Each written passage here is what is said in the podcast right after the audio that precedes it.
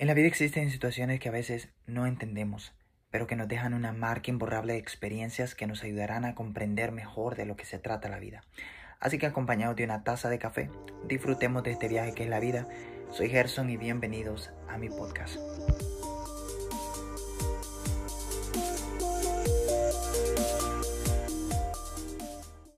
Bienvenidos a mi quinto episodio de podcast y estamos a punto de terminar este año 2022. Por eso estoy bien emocionado.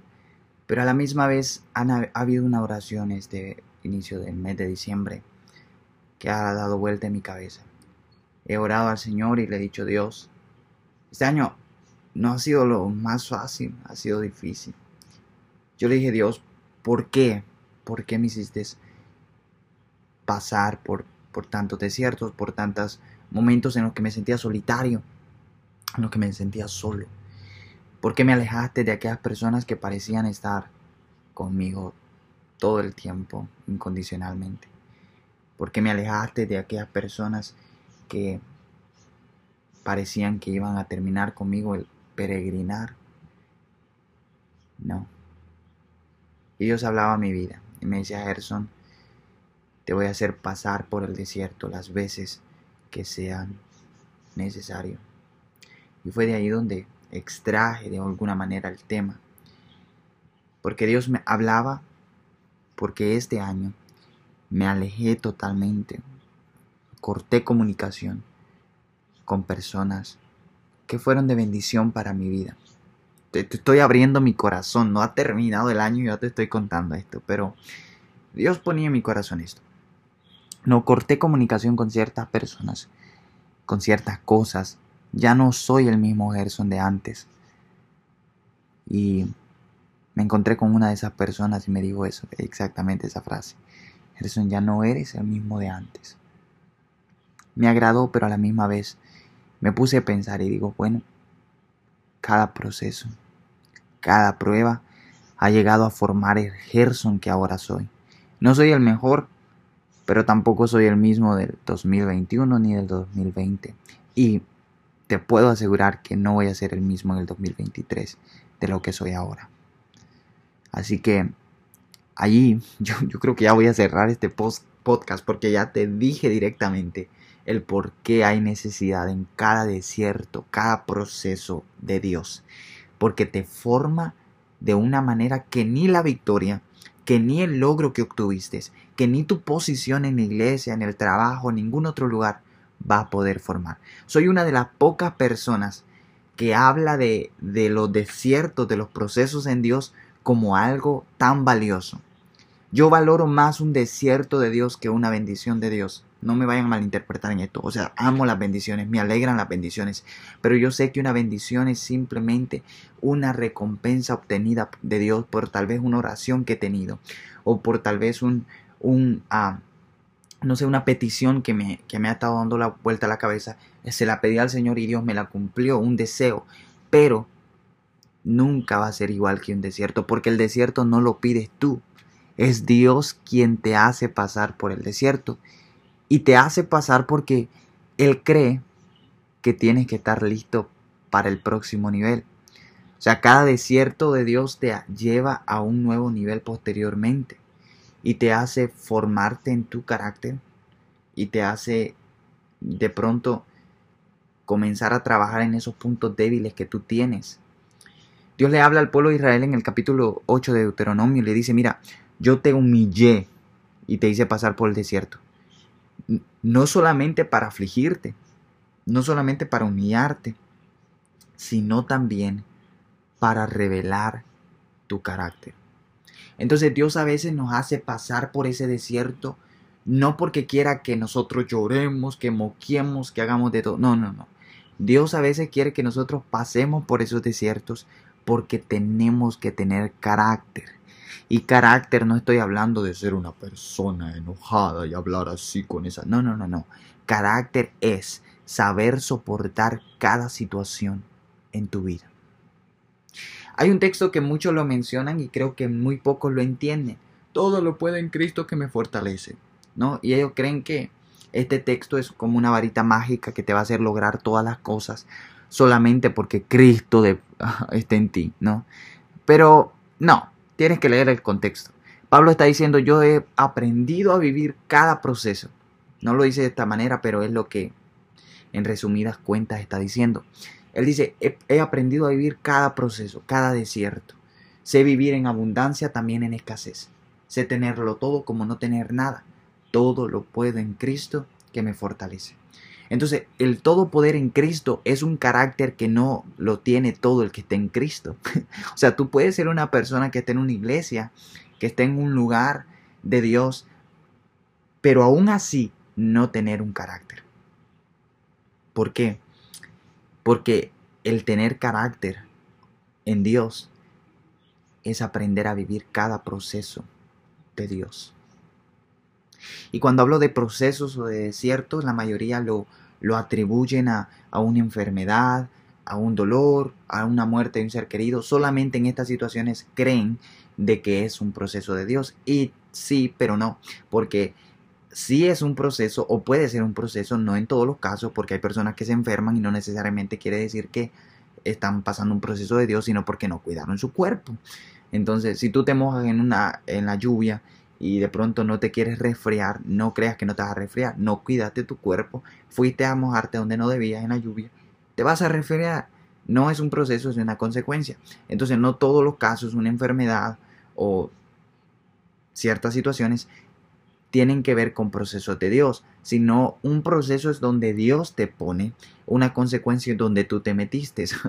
Entonces, bueno, pero hablando de otra cosa, eso no es parte del tema. El tema es específicamente donde Dios te pone.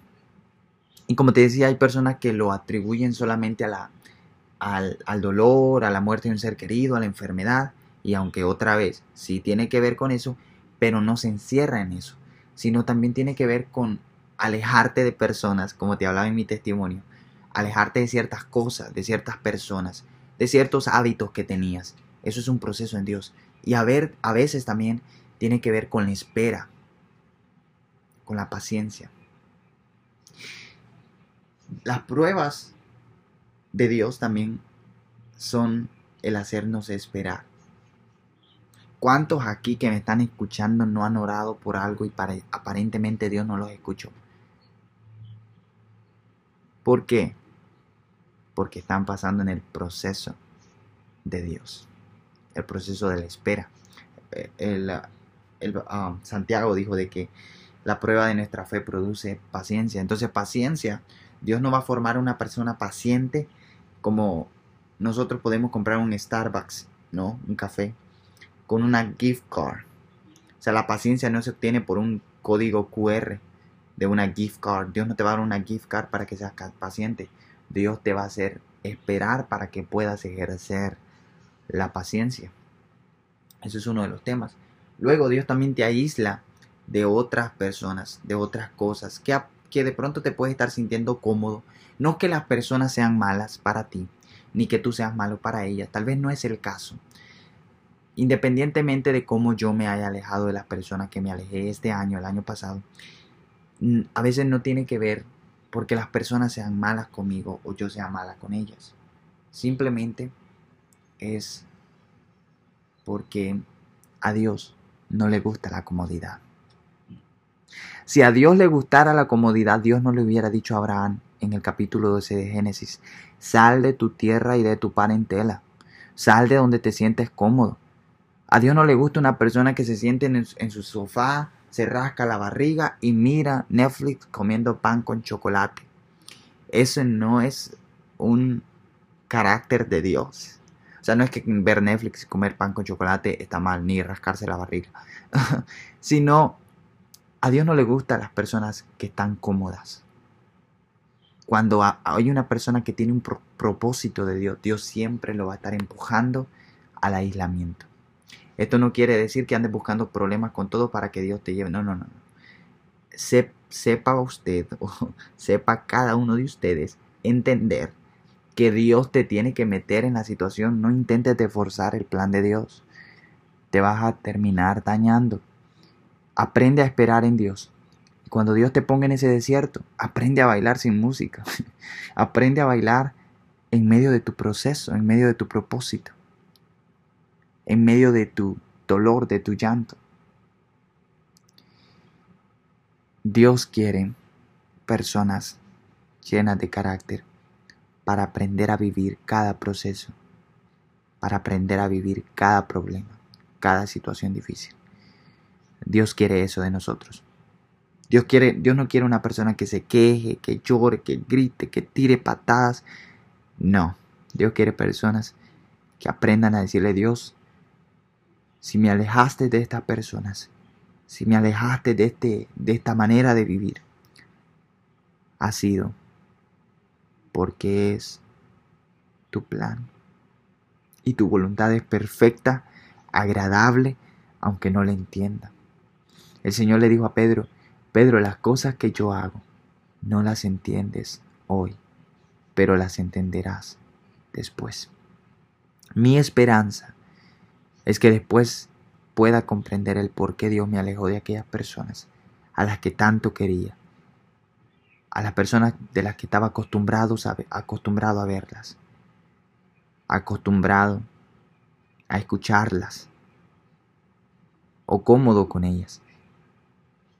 Un día yo voy a entender el por qué Dios dejó um, que yo eliminara ciertos hábitos de los cuales estaba acostumbrado, que para mí ver no estaban mal. Dios un día me hará entender cada proceso, cada lágrima. La palabra del Señor dice que los que sembraron con lágrimas, con regocijo, segarán un día. Amigo mío, vamos a entender el porqué de cada dolor, de cada proceso, de cada lágrima, de cada sufrimiento. Un día podemos comprender, podemos ver a plenitud todas las cosas de las que de nosotros fue escrita. Ahora, dijo Pablo, vemos oscuramente, pero después vamos a ver claramente las cosas y vamos a conocer cómo fuimos conocidos. Así que no te desanimes, no te desalientes si ciertas personas se alejaron de ti, si ciertas cosas se han ido eliminando en tu vida. No te desanimes. Aprende a valorar cada desierto en Dios. Aprende a danzar sin música. Aprende a llorar cuando todo está mal, pero a gozarte cuando Dios te dé la victoria. Porque todo, hermano, tiene su tiempo. Incluso las lágrimas tienen su tiempo. Entonces, si tú estás pasando por el dolor, no te pongas a reír, no es esa no es esa mi enseñanza. Me trago mucho. no es esa mi enseñanza. Mi enseñanza es aprende a valorar cada proceso. Llora sí, llora todo lo que quieras, porque los que siembran con lágrimas con regocijo se ganarán. Así que llora, llora si es necesario, pero no le pidas a Dios que te aparte, que te quite de una situación cuando no sabes el resultado que va a dejar en tu carácter, en tu formación. Como te vuelvo a decir, ya te lo he dicho, el dolor y el proceso te va a enseñar algo que la victoria y los logros jamás te van a poder enseñar. El Gerson que va a dejar un proceso, una victoria nunca lo podría dejar. Así que este 2023. Espero que cada dolor que hayas pasado en el 2022 te ayuden a formarte para este próximo año. Para aprender a decir, bueno, este sitio ya no lo voy a frecuentar. A esta persona me tengo que alejar. Porque es parte del proceso de Dios. Es parte del propósito de Dios. Créeme que las personas de las cuales yo me he alejado no han sido enemigas mías, y tú podrías decir, pero tú te alejaste, no Dios te alejó de ella, independientemente de cómo hayan surgido las cosas. Puede ser que tú te alejaste de ellas o ellas se alejaron de ti. Pero todo surge bajo el plan de Dios, bajo el propósito de Dios. Eso es lo que yo he comprendido, eso es lo que yo he entendido. Así que si estás pasando por ese momento de aislamiento, no te quejes. Llora sí, pero no te quejes llega hasta el final de este peregrinado y vas a ver grandes propósitos de Dios en tu vida. Y si de pronto Dios te está haciendo esperar en alguna cosa. Hay, una historia muy interesante antes para terminar ya, ¿no? una historia muy interesante en la que Dios le, eh, bueno, Pablo iba para Bitinia, creo. Y el Espíritu Santo lo detuvo y lo hizo detenerse de su viaje.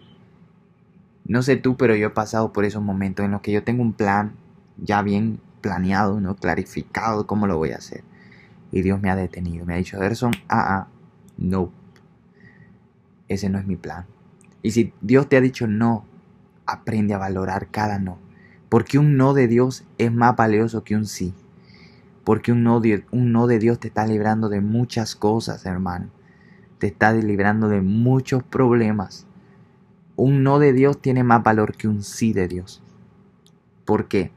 Porque si Dios te dice que sí, tú ya sabías el resultado de las cosas y tú ya sabías y no hay nada sorprendente. Pero si Dios te dice un no, tú no sabías el porqué del no pero cuando tú vienes a ver, aquel no de Dios te libró de problemas, te salvó de que, te, de que fracasaras, te salvó de muchas otras situaciones. Un no de Dios es valioso. Tanto o mucho más que un sí.